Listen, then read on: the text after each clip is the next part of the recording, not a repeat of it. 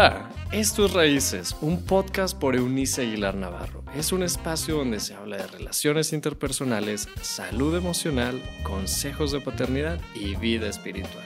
Bienvenido.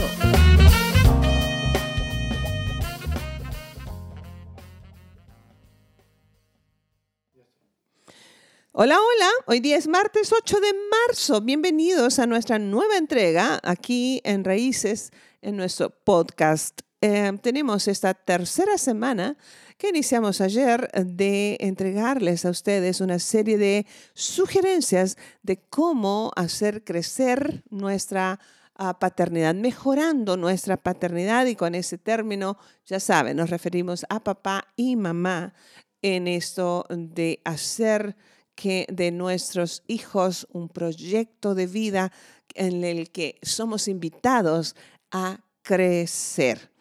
Hoy día les vamos, eh, les vamos a entregar la sugerencia número 26 de esta serie que va a terminar este próximo viernes 11, Dios mediante. Así que les comento esto. Manténgase firme en sus convicciones y límites. A veces el amor se muestra como un muro fuerte que sirve lo mismo de contención como de refugio. Es decir, ah, mire, es fácil, muy fácil eh, declinar nuestras decisiones y convicciones, sobre todo en momentos en que estamos vulnerables, cuando estamos cansados, agotados física y emocionalmente, cuando estamos enojados, o cuando estamos en extremo um, de euforia, de alegría. Son momentos vulnerables en los que si no nos mantenemos cuerdos, eh, podremos romper nuestras convicciones y olvidar los límites que ya hemos impuesto a nuestros hijos. Le doy para muestra un botón creo que una de las maneras de, afirmar nuestra paternidad es poner límites desde muy pequeños en cuestión de horarios a nuestros hijos. Horarios para la hora de levantarse, ah, tiempos eh, diseñados para desayunar, comer y cenar, inalterables y eh, horas de juego, horas de juego dirigido, juegos libres, eh, me refiero a, salir al parque o a la acera de nuestra área habitacional, qué sé yo.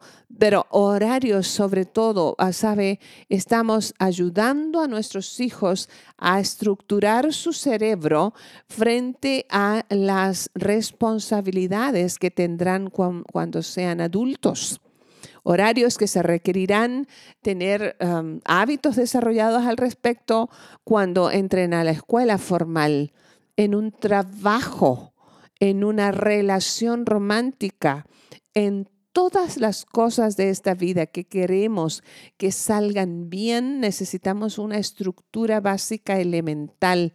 Por lo tanto, se implementan horarios con nuestros hijos no solo para facilitarnos la tarea o las tareas cotidianas, sino para equiparlos para cuando ellos se encuentren en esta serie de situaciones al ir creciendo.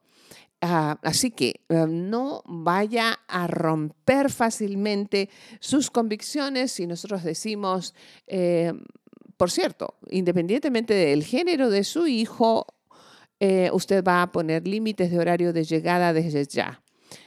¿Sabe por qué? Yo soy una convencida de que al final del primer año, más o menos igual a los 18 meses, un bebé termina diciéndonos papá y mamá, no necesariamente porque él entienda la cuestión biológica que nos une.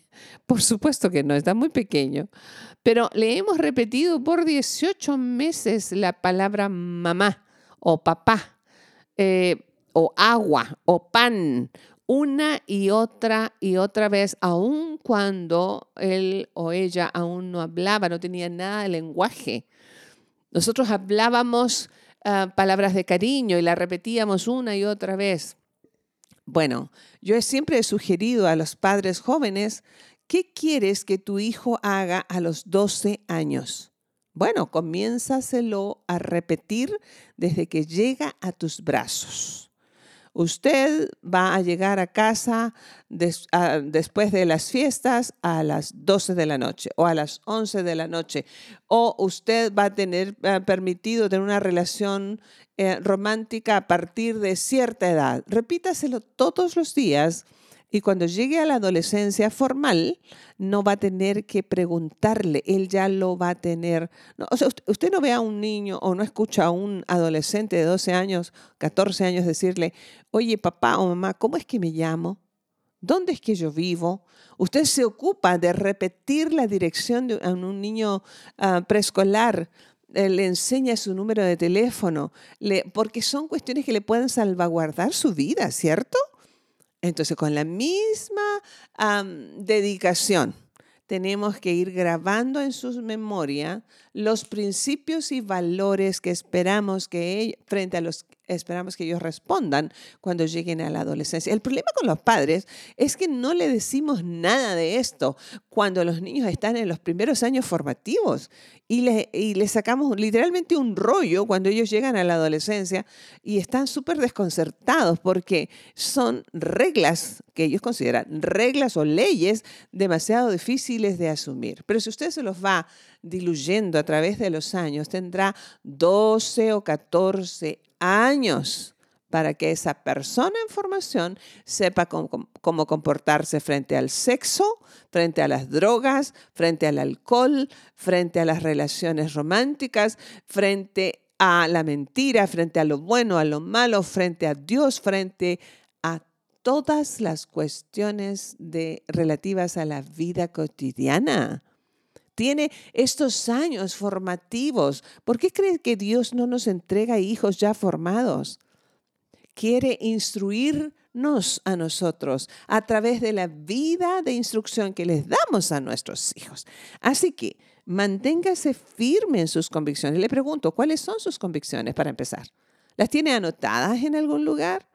Porque los padres luego dicen, es que todos los niños van a ir a la fiesta de fin de año. ¿Sabe que en la región en, que, en la que yo vivo, acá en el noreste de México, no sé, imagino que en otros lados también, pero hablo de lo que yo conozco.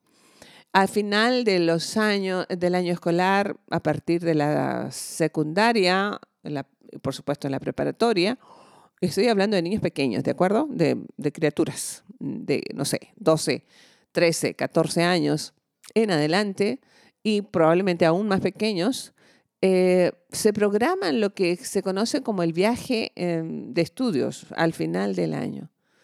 Últimamente, en las últimas, ¿qué les gusta? A lo mejor en la última década, se ha hecho tan popular que se formen viajes en los que se suman varios colegios. No sé, a lo mejor va la junior high de varios colegios y los padres obviamente pagan el viaje donde literalmente todo estará permitido. Todo, y cuando digo todo, es todo.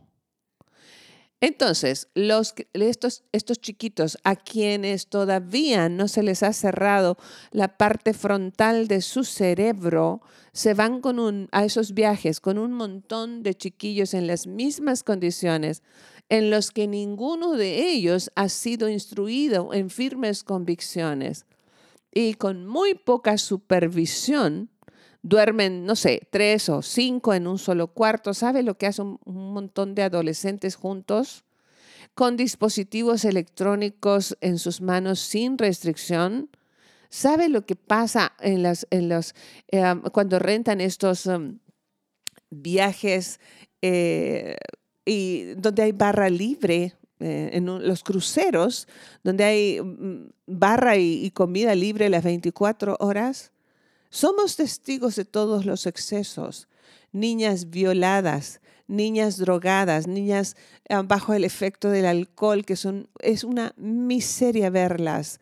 Niños este, siendo víctimas de sus hormonas, donde sus neuronas quedaron en alguna parte, en algún lugar que ya no encontraron más.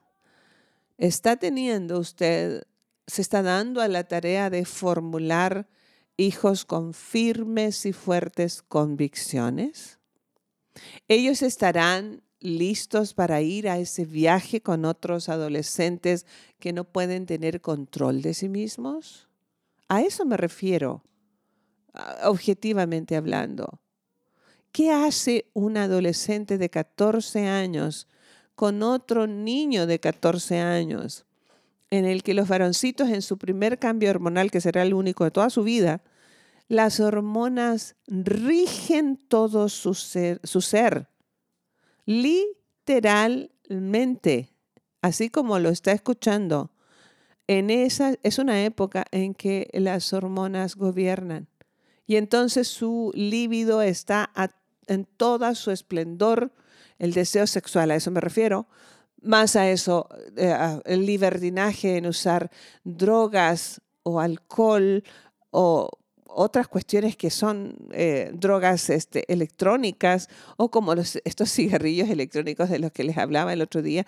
¿Qué hace un niño, un muchachito em, en esas condiciones romanceando con otra chiquita que tiene hambre de ser tocada porque tiene un padre ausente, porque tiene una madre que no está allí para enseñarla?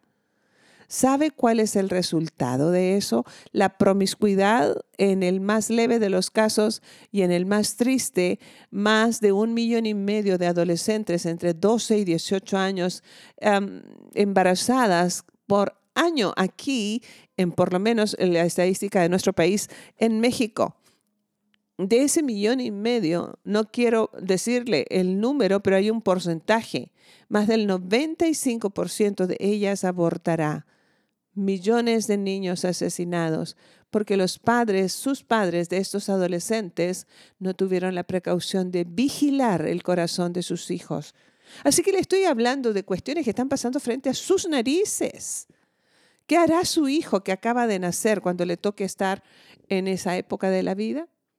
Si es que Dios le da vida, usted tiene que prepararlo para ello. Usted tendría que enseñarle ahorro financiero desde que están pequeños.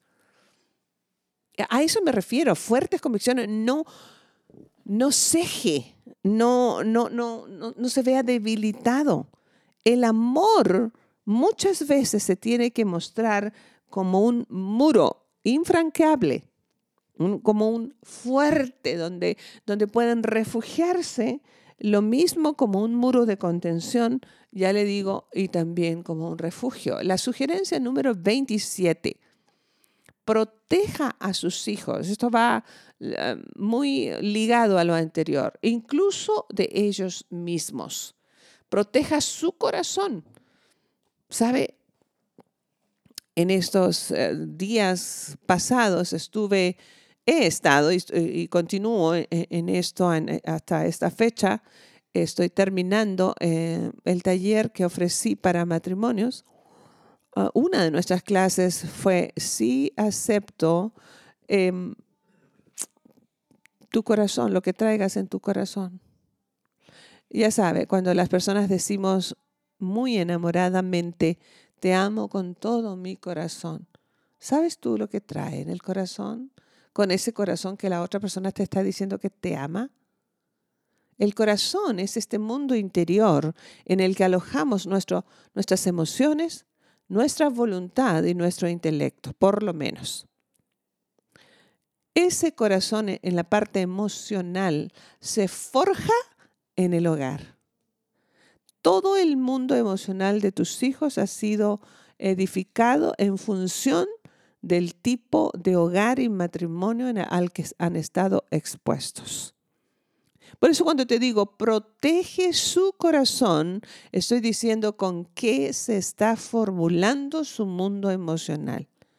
Veo una generación de padres, dependiendo su, su poder adquisitivo, financieramente hablando, eh, más ocupados en el tipo de colegio al que van a ir sus hijos que en el corazón de ellos. Eso que hacen los colegios, si es privado, si es público, si es famoso o no lo conoce nadie, es irrelevante desde mi experiencia y opinión.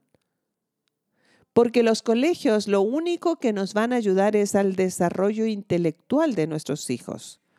Los valores El mundo emocional se va a formar y forjar desde nuestro corazón. Por eso le estoy diciendo, proteja a sus hijos incluso de ellos mismos.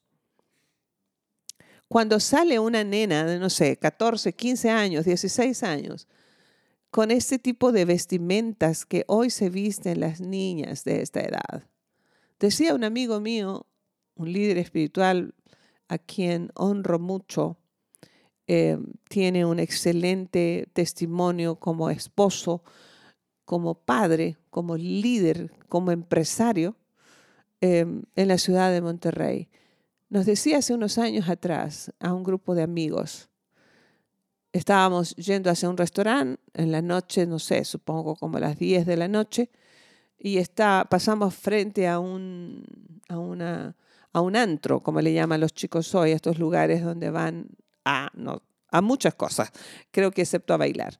Em, pero él nos comentaba esto, hoy las señoritas, las niñas, se visten como se vestían en mi época las vedettes o las chicas de vida fácil, por no nombrar el adjetivo ah, calificativo de las prostitutas. Me dolió escuchar el, comentario.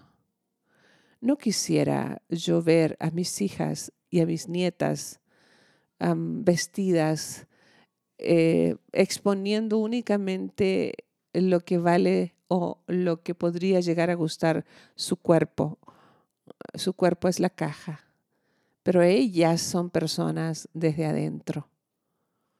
Cuando salen nuestras niñas a una fiestecita, van a una, a una quinceañera, que es muy común en nuestro país, con estas faldas o vestidos que yo digo que son solamente la blusa y luego ya se les olvidó ponérselo de abajo, me pregunto, ¿de verdad podrá algún muchachito soportar no abusar con sus ojos y su mente en el más liviano de los casos y si no irrumpir en su intimidad sexual con una niña que se vende tan barato? ¿por qué se vendería tan barato si ella vale la sangre y la vida del mismísimo único Hijo de Dios? Y no lo estoy hablando desde un papel de vieja mojigata, porque a lo mejor vieja ya estoy siendo, pero mojigata para nada. Gusto de tener cuidado en lo que, con lo que me he visto. Me gusta esa área. He prestado atención eh, al hecho y por lo mismo procuro que no sea una venta de barata, ¿sabe? Em, por eso cuide el corazón de sus hijos e hijas, protéjalos de ellos mismos, protéjalos de lo que escuchan en sus canciones. Hoy en día el contenido, las letras de las canciones, estoy hablando en lo general, Aún en las disque, como decimos un modismo entre nosotros aquí en el norte, las más románticas son una suma de vulgaridades. Cuide el corazón de sus hijos, de lo que escuchan, de las conversaciones a las que son expuestos con quienes chatean. Mira este em, término acuñado ya en el español. ¿Con quién está conversando en redes sociales? ¿Con quién se está acercando en el teléfono? Enseñe y proteja, enséñele a proteger su cuerpo em, de abusos de toda clase, de que son muy pequeñitos. Que sepan cuidar de sí mismos. Van a pasar varios años, ¿sabe? En lo que usted asuma que es su protector. Mm, no hay tal cosa como ya crecieron mis hijos, así que yo me puedo ir y ellos se quedan solos sin supervisión en casa y pregunto, ¿qué edades tienen esos hijos? Ah, uno tiene 12, otro 16, otro 18. Y digo, bueno, ¿qué tienen estos padres en la cabeza? Que no saben que sus hijos no tienen que ser malos para, para, para equivocarse rotundamente en, esta, en este tiempo? necesitan supervisión, No me importa lo que las leyes en otros países o cultura, una ley no escrita, que a los 18 son adultos. ¿Es en serio? Un adulto pagaría su seguro médico, pagaría su automóvil, pagaría su casa, pagaría, ya tendría recursos y no tendría deudas. Un adulto responsable sabría qué hacer a esa edad. No tengo que responder el resto, usted ya lo sabe. Cuide el corazón de sus hijos. Usted es el responsable. Eh, usted tiene ese privilegio. Dios, de verdad, cuánto lamento. Escuchar casi a diario historias y ver hoy, leer en redes sociales cómo es que el corazón de nuestros hijos ha sido terriblemente descuidado. Y una de las razones es que no hemos aprendido a cuidar nuestro propio corazón elegimos mal con quién nos relacionamos, no sabemos tener una conversa de buen gusto y por lo general nos vamos por la tangente de la vulgaridad y de la simplicidad. Ayúdanos a buscarte esta, en esta vida sofisticada que hay en ti, que, que puede ser alegre, amena, agradable, simpática, sin ser vulgar. Ayúdanos a crear eso ah, como un ambiente en nuestros hogares para que nuestros hijos lo respiren y lo beban de nosotros. ¿Cuánto te necesitamos? Inmensamente te necesitamos. Qué bueno que podemos contar contigo justo aquí y ahora sobre la vida de quienes nos escuchan. Gracias porque siempre te quedas. En el nombre del Padre, del Hijo y del Espíritu Santo, que así sea. Nos escucharemos mañana 9 de marzo, Dios mediante, en nuestras conversaciones con Eunice y mi equipo de amigas extraordinarias. Y luego el jueves 10 ah, de marzo, Dios mediante, volvemos con las casi últimas, porque vamos a terminar eh, el viernes 11 Ah, volvemos entonces con estas sugerencias que hemos estado dándoles para hacer crecer y fortalecer nuestra paternidad. No olvide ingresar a nuestra página www.euniceaguilar.com. Ahí estamos a la distancia de un correo, ah, de un mensaje para poder servirle. Dios con nosotros. Hasta entonces. Chao, chao. Gracias por habernos acompañado en este episodio de Raíces te invitamos a que te suscribas en la plataforma de tu preferencia y también que puedas compartir este contenido con aquellos que están en tu mundo. Puedes seguir conectado a través de la página web www.euniceaguilar.com. También en Facebook búscanos como Eunice Aguilar y en Instagram como arroba Eunice Aguilar N. Nos escuchamos en la próxima.